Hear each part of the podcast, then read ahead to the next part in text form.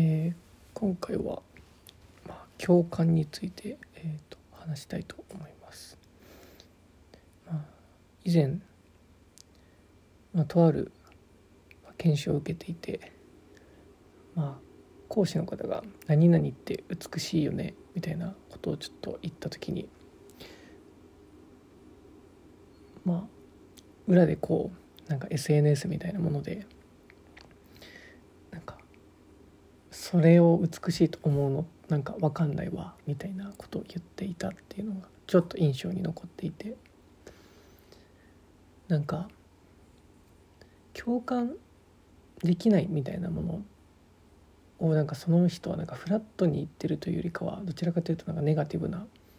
イメージでこの人の言ってることこのこの人が言った美しさというものに共感できないからそれはおかしいみたいな。そういうニュアンスが含んでいるように自分はちょっと感じたんですね。でなんかそのまあ美しさとかもそうなんですけどそもそもなんか共感を得るとか共感できるものってなんかいいものだと思いますか？それとも悪いものだと思いますか？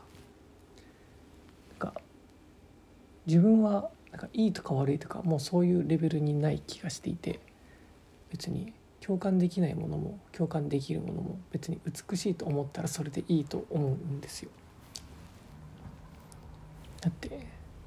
それよりもなんか自分が不思議だなって思うのがその共感できるものはいいみたいなか共感できるものが、うん、正しいというか共感できるものがいいものみたいなその感覚価値観がなんかどうも自分にはなんかこう疑問しか持たなくて。そのなんて言うんだろうな。マジで正直どうでもよくですか？共感を得るとか言えないとかって。なんだろうな。なんだろうな。そうだ。なんかちょっと似たようなところでと話若干変わったように話の話題がちょっと若干変わったかのように感じるかもしれないですけど自分以前その、まあ、自分の嫌いなものを嫌いって言うとかこうちょっとしたなんかなんていうんだろうなものに対していいってなちょっとしたなんか意見を支持するみたいなこともなんかちょっとしたくないなって思う時期があって。というのも自分がこれは嫌いだっていうとじゃ自分が嫌いと言ったものを好きな人って傷つくだろうなとか。なんか A という主張と反するそれに反する B という主張があった時に自分が A という主張を肯定した場合じゃあ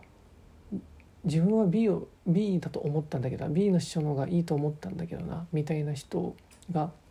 なんか自分を否定されたみたいな感覚になって傷つけちゃうんじゃないかなっていうのでなんかこう相反する概念を持った主張みたいなものというか、うん、にこうこっちが自分は肯定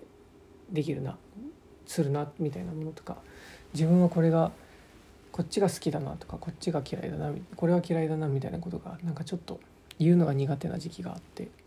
けど最近の自分はなんかそういう感覚よりもどちらかというとなんで自分がこれを嫌いって言った時に相手は傷つかなきゃいけないんだろうというかそれって俺が相手を傷つけたんじゃなくて相手が勝手に傷ついたっていう話で相手が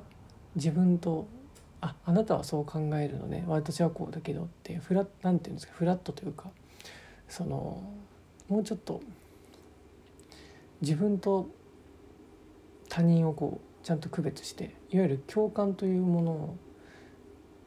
なんていうんだろうな共感を欲するみたいなものを限りなくその欲をなんかが制御できていたらというかなんか抑えられていたらなんか別に傷つかなくて済む話なのかなって思うんですね。なんでなんかちょっと考え方変わってなんか今だとそのいわゆる